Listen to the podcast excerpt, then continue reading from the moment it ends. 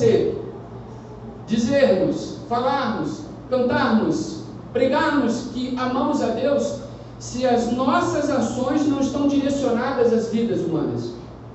É utopia, enganação. Ah, mas eu amo a Deus, eu venho ao culto, ah, mas eu oro, mas eu canto, eu faço tanta coisa, tudo direcionado a Deus, você está certo, tem que fazer isso tudo mesmo. Mas o seu amor tem que ser desenvolvido numa ação prática em direção ao próximo, senão é balela. Perdoe minha, a minha sinceridade. Nós estamos precisando redescobrir isso, por isso eu quero conversar com você. Chegou aí o ano novo, né? 2020 chegou. Deus nos possibilita essa, esse ciclo, né? Vem os dias, nós amanhecemos e dormimos, e aí amanhece um novo dia. É um ciclo que começou, encerrou e a gente começa um novo dia, uma oportunidade. Aí tem um mês, o mês de janeiro já está aí, quase pela metade. Daqui a pouco já entra o mês de fevereiro, mais um ciclo. E o ano é mais um ciclo. Nós acabamos, encerramos o ciclo do ano de 1919. Entramos em um novo ciclo. Algumas coisas mudaram, o ano mudou. Mas a pergunta que eu quero fazer para você nesta manhã, e eu e você? O ano mudou, o ano é novo, e o que tem de novo na minha vida? Eu quero conversar com você sobre isso, e eu peço a você que abra a sua Bíblia, em nome de Jesus, no texto bíblico proposto. 1 Coríntios, capítulo 13. Em nome de Jesus, busca aí na sua Bíblia, 1 Coríntios, capítulo 13. É a base da nossa reflexão nesta manhã. Nós estamos tendo que usar aqui o televisor, por enquanto. Nosso cachorro vai entrar em manutenção agora e daqui a pouco isso já vai estar resolvido em nome de Jesus. Então, você também pode acompanhar aqui pelo televisor o texto bíblico, a partir do verso 4, Douglas, por favor. 1 Coríntios, capítulo 13. O ano é novo, as mudanças já aconteceram, mas na minha e na sua vida, o que vai mudar também? Você, como eu, provavelmente no dia 31 de dezembro, você deve ter feito uma lista de coisas que você quer mudar na sua vida. Mas será que nós vamos chegar ao final do ano com essa lista na mão e frustrados porque nos comprometemos a parar de beber refrigerante? Porque de repente entramos numa dieta e não conseguiremos cumprir? Será que nós dissemos que vamos agora sim, vamos trabalhar em um ministério, na igreja, e chega aí o primeiro mês, a gente trabalha, segundo, terceiro, meio do ano, a gente já está cansado e a gente daqui a pouco entrega o cargo? O que vai mudar com as mudanças que aconteceram no ano? O ano é novo, mas o que tem de novo na sua vida? Nós precisamos pensar um pouco sobre isso. E aí, exemplo do que o apóstolo Paulo ele diz em 1 Coríntios capítulo 11, que é outro texto, pode deixar parado aí nesse aí, ele diz, que eu já falei hoje, sede meus imitadores, como eu sou de Cristo. Eu quero viver o ano de 2020, todo o restante da minha vida, sendo uma cópia de Jesus. Eu quero ser um imitador de Jesus. 1 Coríntios capítulo 13, verso 4. Fala sobre o amor. O amor, muito mais do que um sentimento nobre que nós, seres humanos, podemos desenvolver, o amor é uma pessoa. O amor é Jesus Cristo. Por isso, se eu e você queremos mudar no próximo, nesse ano que já estamos vivendo, e em todos os anos que Deus nos permitir viver, vivamos pelo amor. Que sejamos imitadores de Jesus Cristo. Então, pensando nisso, que o amor é uma pessoa, o amor é Jesus, e que nós temos que imitar a Jesus, sermos uma cópia de Jesus, andando por aí, vivendo a vida, eu quero que você pense um pouco sobre esse texto junto comigo, em nome de Jesus. Se puder, ajude me ajudar com um copo de água aqui, por favor. Verso 4 diz assim: O amor é paciente, o amor é bondoso, o amor não inveja, não se vangloria e não se orgulha. Diz a Bíblia, verso 5: O amor não maltrata, não procura os seus interesses, não se ira facilmente, não guarda rancor. O amor não se alegra com a injustiça, mas se alegra com a verdade. Verso 7: O amor que é uma pessoa, Jesus é amor. Tudo sofre, tudo crê, tudo espera, tudo suporta. O amor nunca perece. Em nome de Jesus, vamos ficar atentos. Abaixe sua cabeça, feche os olhos e vamos falar com Deus. Senhor, nosso Deus, nosso Pai. Te agradeço, Senhor, por esse que ser o segundo domingo do ano 2020. Um ciclo foi encerrado. O ano passado agora faz parte do passado. Mas o ano novo chegou. Nós aqui estamos, de novo, para aprender mais do Senhor, para juntos adorarmos ao Senhor, para juntos caminharmos nesta direção. Prazer em servir, mas só teremos prazer em servir se redescobrirmos a cada dia Jesus em nossas vidas. Por isso, que haja atenção, que haja reflexão honesta na tua palavra. Que o teu Santo Espírito ministre aos nossos corações. Em nome de Jesus. Amém e amém. Amém, meus irmãos? Só para poder você ficar sabendo, nosso culto ele é transmitido pelo Facebook, a página da igreja, Cib Luz, tem uma colinha aqui. Se você puder compartilhar a página da igreja, agora mesmo seus amigos terão acesso ao culto online. Está tudo certo com o culto online? Está funcionando? Então eu quero também dar um bom dia para as pessoas que estão acompanhando o culto da nossa igreja online, aqueles que não puderam vir à igreja, que estão viajando, as pessoas que apareceram lá pela página e decidiram acompanhar o culto. Você também é muito bem-vindo aqui na nossa igreja, mesmo que através do culto online em nome de Jesus. O que, eu quero compartilhar com você desse texto da palavra do Senhor?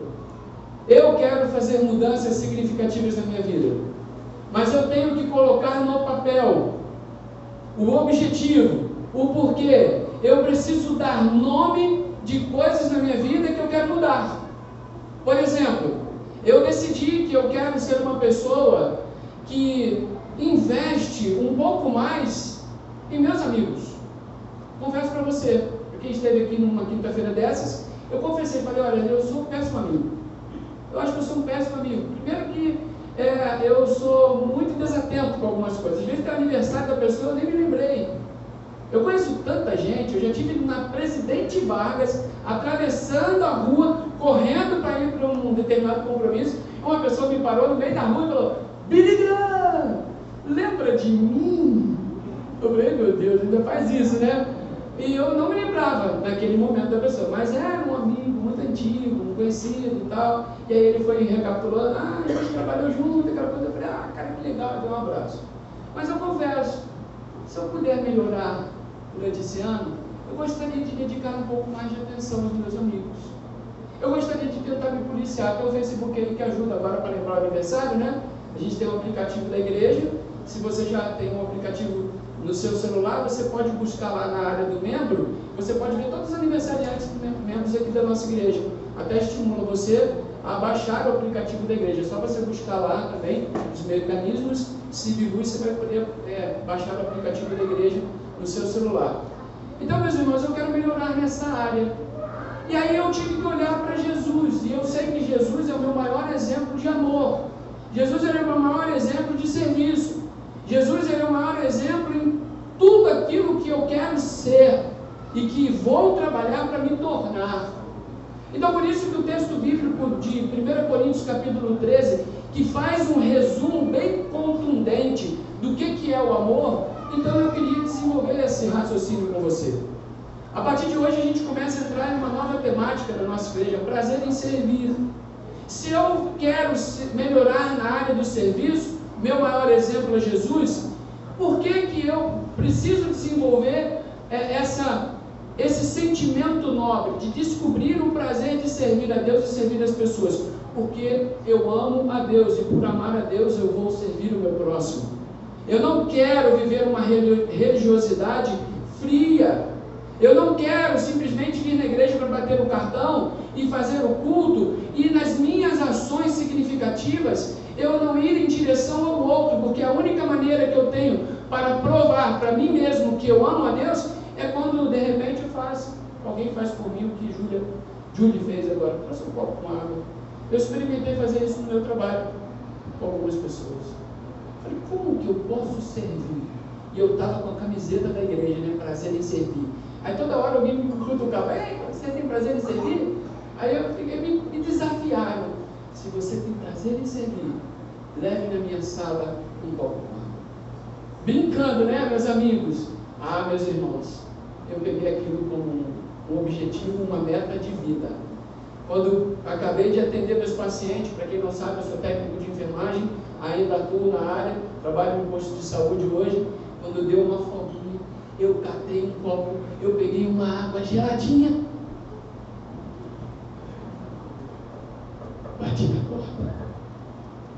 E falei para uma pessoa que me cutucou e falou assim: se você tem presença de me leva o copo Eu falei: está aqui o seu copo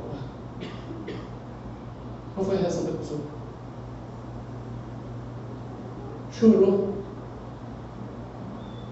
Chorou.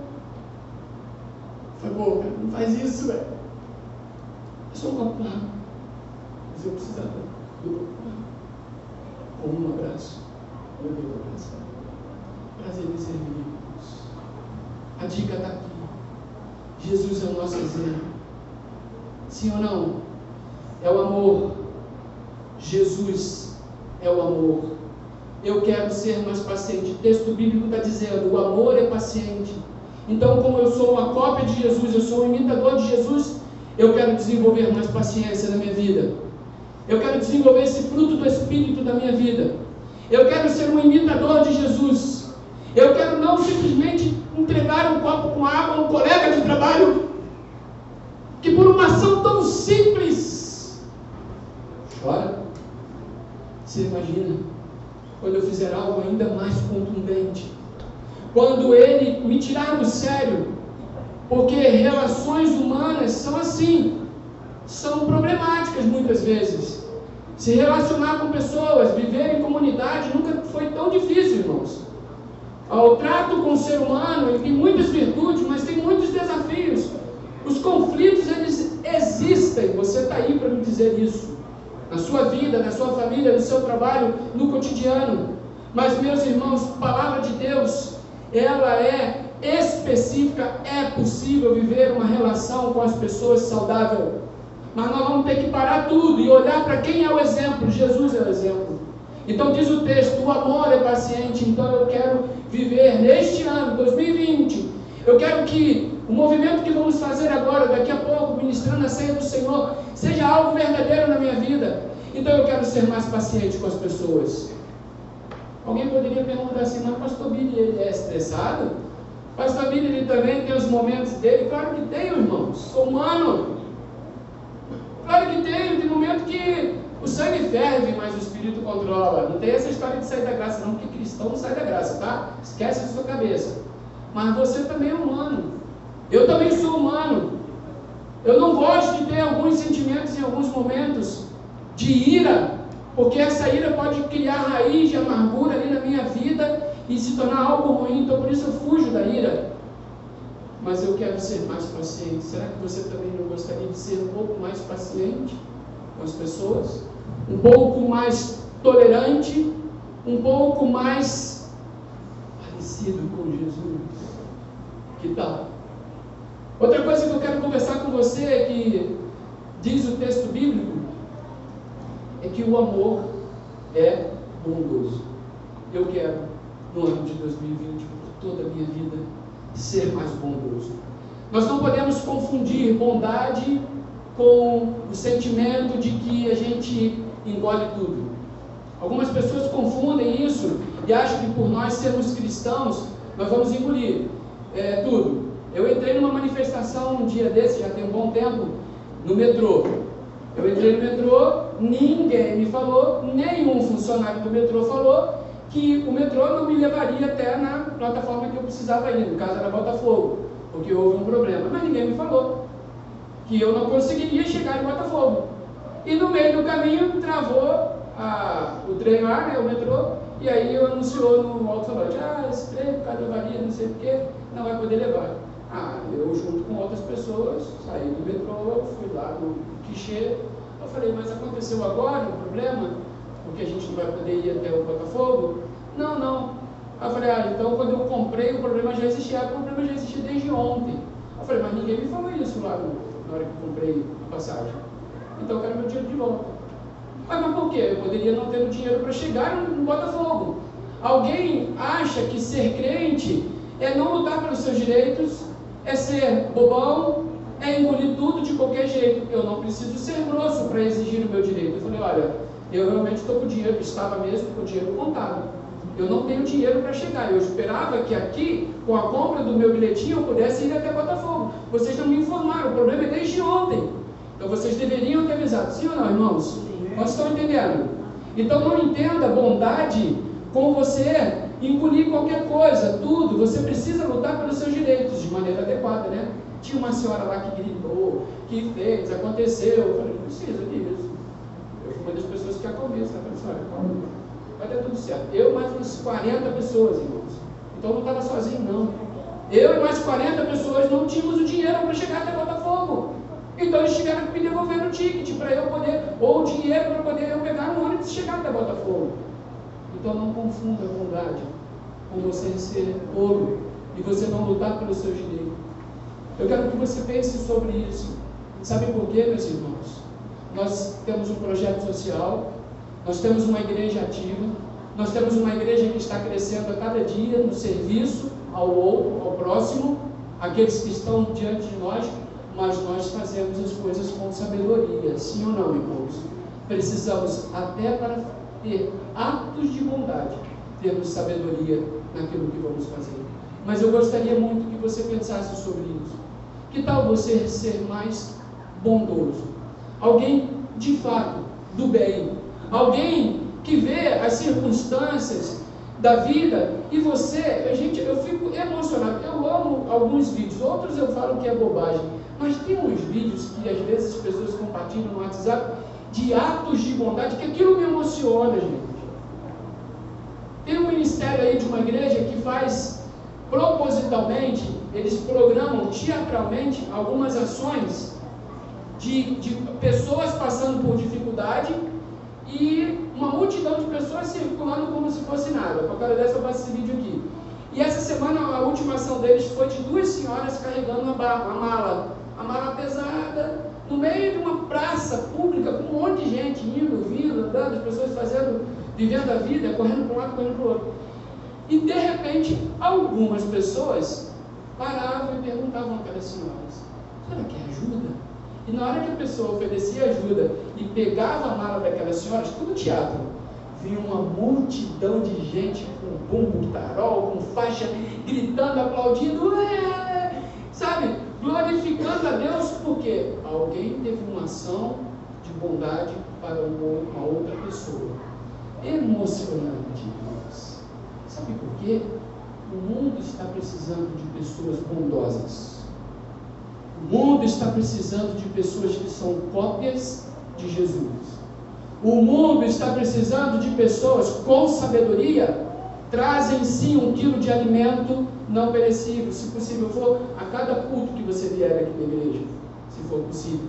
O mundo precisa da bondade que Deus pode e quer plantar no coração das pessoas. E por último, meus irmãos, diz o texto que nós lemos: o amor é paciente, o amor é bondoso. Então, que eu e você sejamos mais pacientes, que eu e você sejamos mais bondosos, que eu e você possamos olhar para a Bíblia, já que o amor é uma pessoa e essa pessoa é Jesus. Diz o texto bíblico que o amor não inveja, não se vangloria e não se orgulha. Mas diz o texto ainda que o amor não maltrata, não procura os seus próprios interesses, não se ira facilmente, não guarda rancor. Diz o texto já que o amor é uma pessoa e nós somos cópias de Jesus, imitadores de Jesus, diz o texto, que o amor não se alegra com a injustiça, mas se alegra com a verdade. E por último, já que o amor é uma pessoa e nós somos uma cópia de Jesus, imitadores de Jesus, diz o texto, que o amor, na perspectiva de Deus, tudo sofre, tudo crê, tudo espera, tudo suporta. Que tal eu e você vivermos o ano de 2020 e todo o restante da nossa existência desse jeito? Baseados, fundamentados, fortalecidos, decididos a viver como Jesus viveu falar para mim a verdade. Isso aqui não é a vida de Jesus. Não foi Jesus que tudo sofreu? Não foi Jesus que, mesmo morrendo com morte de cruz, creu? Jesus também ele era um, alguém de, de fé, de crença. Ele era 100% Deus, ele era 100% homem. E como homem, ele é alguém que acreditava. Alguém que acreditava, que vendia o seu discurso. As pessoas acreditavam em Jesus, sabe por quê? Porque ele acreditava nele mesmo. Talvez muitos líderes religiosos estejam se frustrando, muitos pastores, muitos líderes de ministério, é porque às vezes desenvolve o ministério mais ou menos, meia boca. Irmãos, por que, que hoje nós estamos recebendo pessoas lá do edifício Água que vieram aqui porque vieram conhecer a igreja? Eu acredito na serenata que nós fomos para a rua. Irmãos, nós tivemos uma pequena multidão para fazer a serenata. Muito obrigado por vocês vieram, tá? Viram a serenata, glorificaram a Deus também. Mas porque eu acredito na serenata.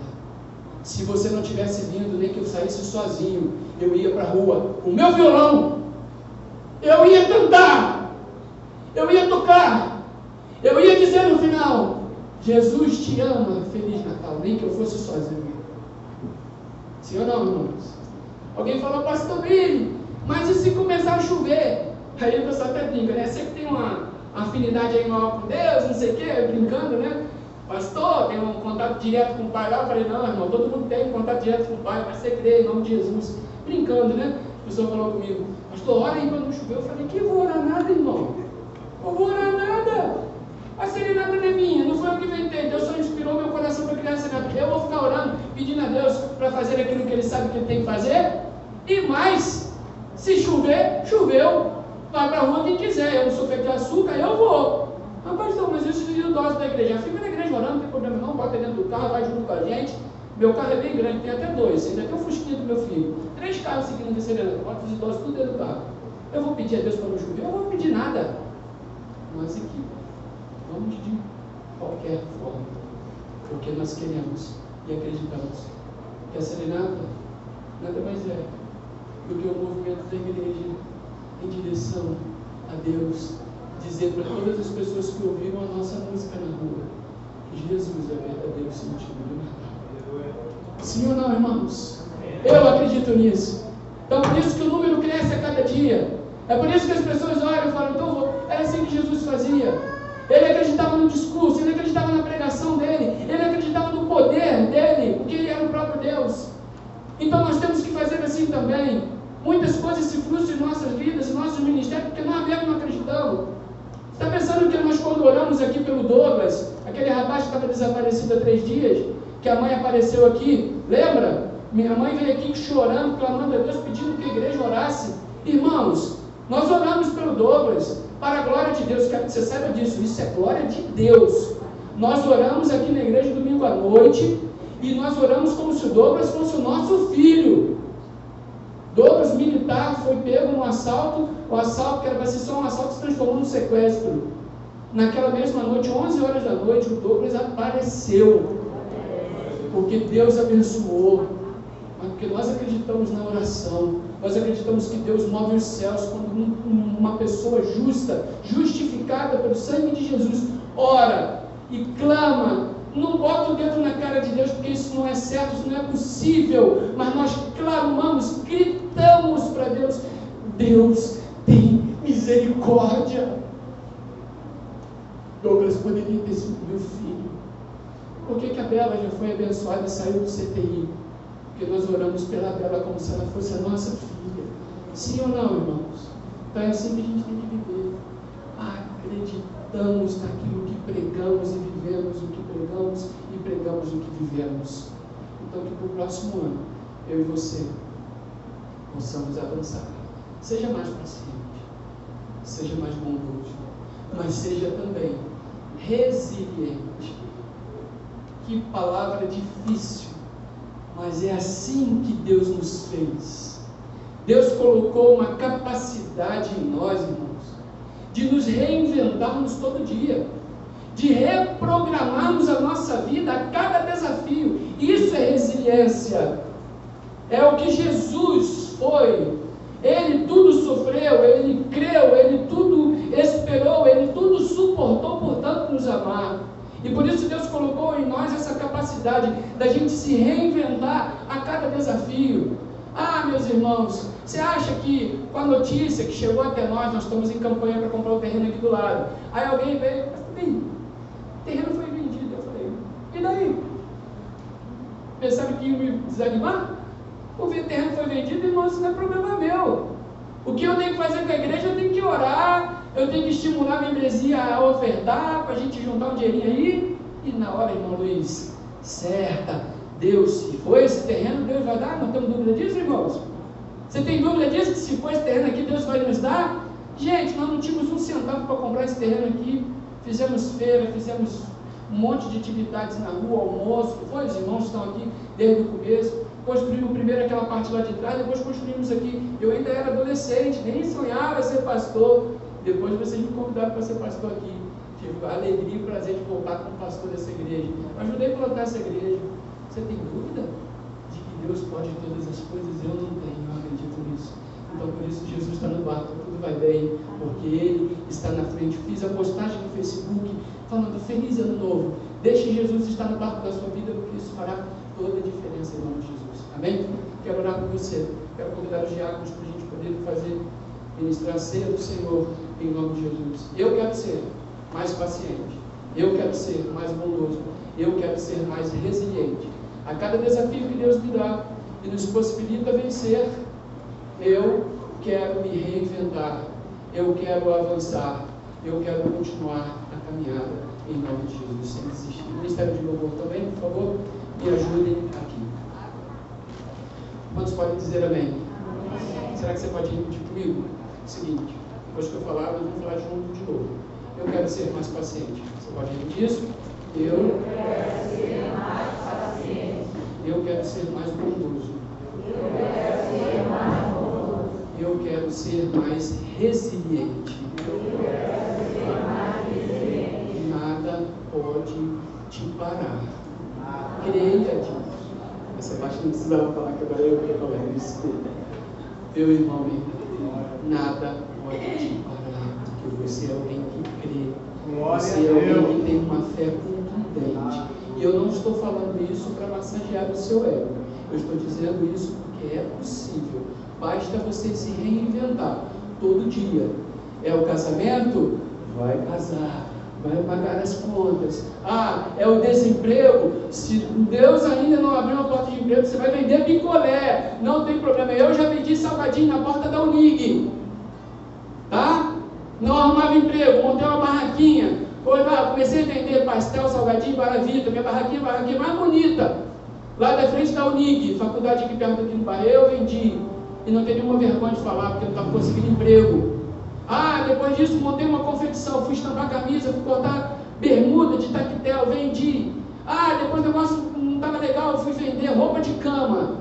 Poxa para cama, aquele negócio todo. Nem sei como é que é esse negócio, não estou entendendo. Mas eu fiz tudo isso, nunca parei, porque eu acredito, até que Deus me abençoou. Fui trabalhar, passei no concurso público, fui fazer faculdade de teologia, eu sou pastor e sou muito feliz por isso. Amém? Porque nada me para, sabe por quê? Porque eu sou bonitinho. Eu posso até ter covinha, tá? Mas não é não. É porque Deus está na minha vida e isso faz toda a diferença. Você pode dizer amém? Você é diferente de mim. O ano está começando, nós estamos começar para frente, andando. Tem um montão de famílias chegando na igreja. Eu passei uma, um sábado, a manhã inteira, só postando foto de gente que estava chegando na igreja. Só umas famílias, não sei quantos viram aí no grupo de WhatsApp. Várias famílias, várias famílias, irmão, nós vamos ter que orar para essas famílias, nós vamos ter que atender essas pessoas, nós vamos ter que visitar essas pessoas.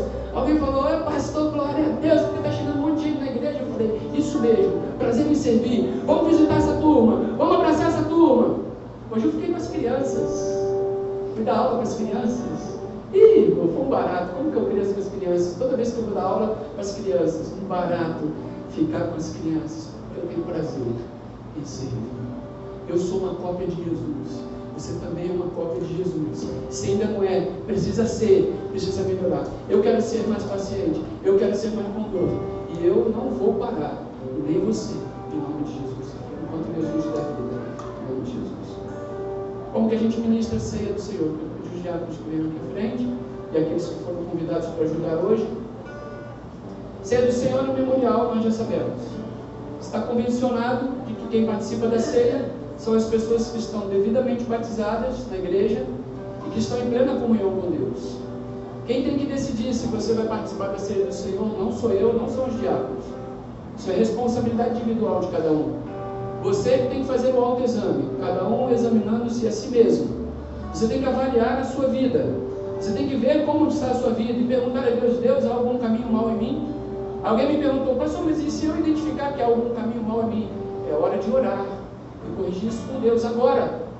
Não há nenhum estímulo para você não participar da ceia, mas você tem que estar consciente de como está a sua vida com Deus. Você está crescendo em Deus, então você está no time certo. Mas, ah, pastor, cometi um pecado, um erro, então você tem que rever isso com Deus. Qual é a hora? Agora.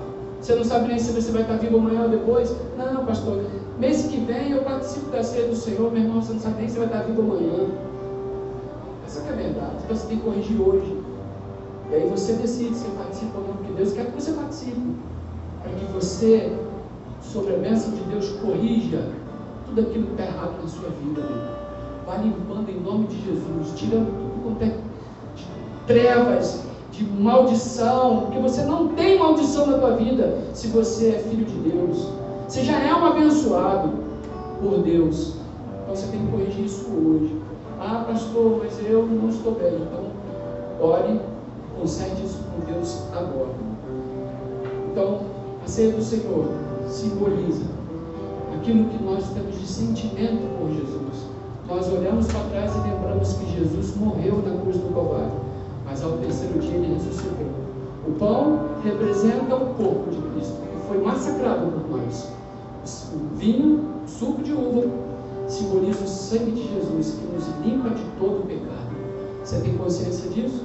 Então você está convidado a participar da ceia do Senhor, em nome de Jesus. Nós ensinamos lá na classe de batismo. Batismo não salva, a ceia não salva. Quem é que salva? É Jesus. Por isso nós estamos aqui. É um memorial. Nós estamos nos lembrando de Jesus, do sacrifício dele, da morte de cruz. E nós estamos lembrando que ele ressurgiu ao terceiro dia. Amém? Todos que vão participar do, da ceia, eu quero que se coloquem em pé. Enquanto você for recebendo os elementos, você vai se sentando. O ministério de louvor vai estar cantando uma música em nome de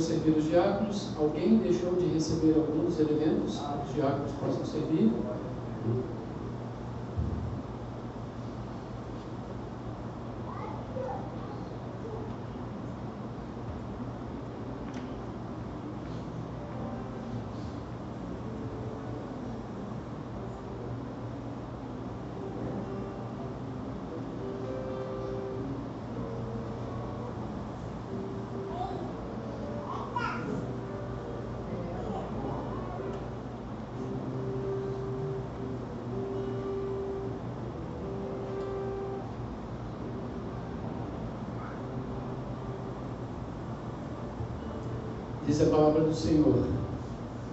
Porque eu recebi do Senhor o que também vos entreguei. Que o Senhor Jesus, na noite que foi traído, tomou o pão. Meus irmãos, nós acabamos de comemorar o mantra. A igreja do Senhor Jesus jamais vai admitir que o peso de um saco de brinquedos ou de presente seja maior, seja mais importante do que uma cruz. Nós falamos durante o mês de dezembro inteiro. Verdadeiro sentido do Natal é Jesus na cruz. Porque o Jesus da cruz, ele carregou uma cruz e não um saco cheio de presente como o Papai Noel. Dá para entender? A inversão de valores da nossa sociedade. Jamais nós vamos aceitar comungar com uma ideia tão diabólica, tão cruel. E eu disse aos pais da igreja, pelo menos da igreja que eu pastorei, não engane seus filhos. Diga para ele que o presente que você der a ele no Natal é fruto do seu trabalho, do seu esforço, e que ele está ganhando um presente, porque o maior de todos os presentes já foi dado à humanidade por Jesus na cruz do Calvário. Quantos podem dizer amém? Em nome de Jesus. Pelo sacrifício de Jesus na cruz do Calvário, que morreu pelos meus, pelos seus pecados, comamos todos este pão.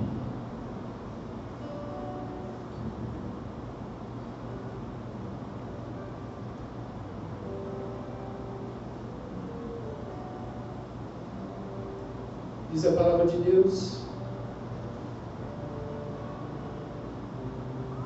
E semelhantemente, também depois de cear, Jesus tomou o cálice.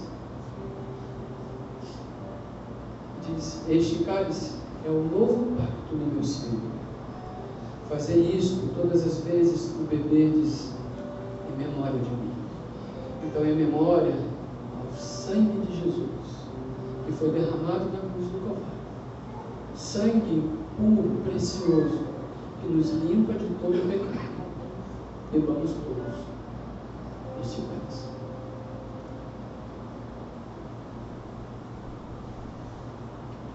Abaixe sua cabeça, feche os olhos, pedindo ao nosso irmão Evane, que está colaborando junto com os diáconos hoje.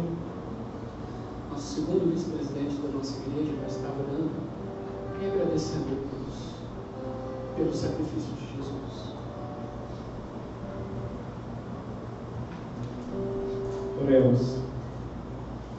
Senhor maravilhoso Deus, Pai querido, Pai amado, Tu és santo, Deus, Tu és poderoso, ó Deus querido, o Senhor, ó Pai, nos enviou Teu Filho amado, Senhor, para morrer na cruz, pelo pecado de cada um de nós, ó Pai. Por isso te louvamos, te glorificamos, exaltamos o Teu nome, ó Deus, e reconhecemos, ó Pai, que não há outro nome acima do nome do Senhor Jesus Cristo. Por isso, ó Deus, no nome do Senhor Jesus, nós te agradecemos, ó Pai, por todos os benefícios que o Senhor nos tem concedido. E neste momento, ó Pai, que é, é, é, fazemos, ó Deus, esse memorial, ó Pai, do sacrifício do teu filho amado, ó Pai. Ó Deus querido, que cada um, Senhor, possamos ser, ó Pai, seguidores, imitadores do teu filho amado. Assim como ele passou pela terra, Deus, que assim sejamos nós também, ó Pai, como sal e luz nesta terra, para que possamos, ó Pai, onde passarmos, testemunharmos do amor de Cristo a, todos, a, a todas as pessoas que nos cercam. Ó Deus querido, nós te agradecemos e te louvamos, ó Pai, por tudo que nos tem feito e o fazemos no nome santo de Jesus Cristo. Amém, ó Deus. Você pode cantar mais essa parte da música por amor? Vamos lá? Por amor,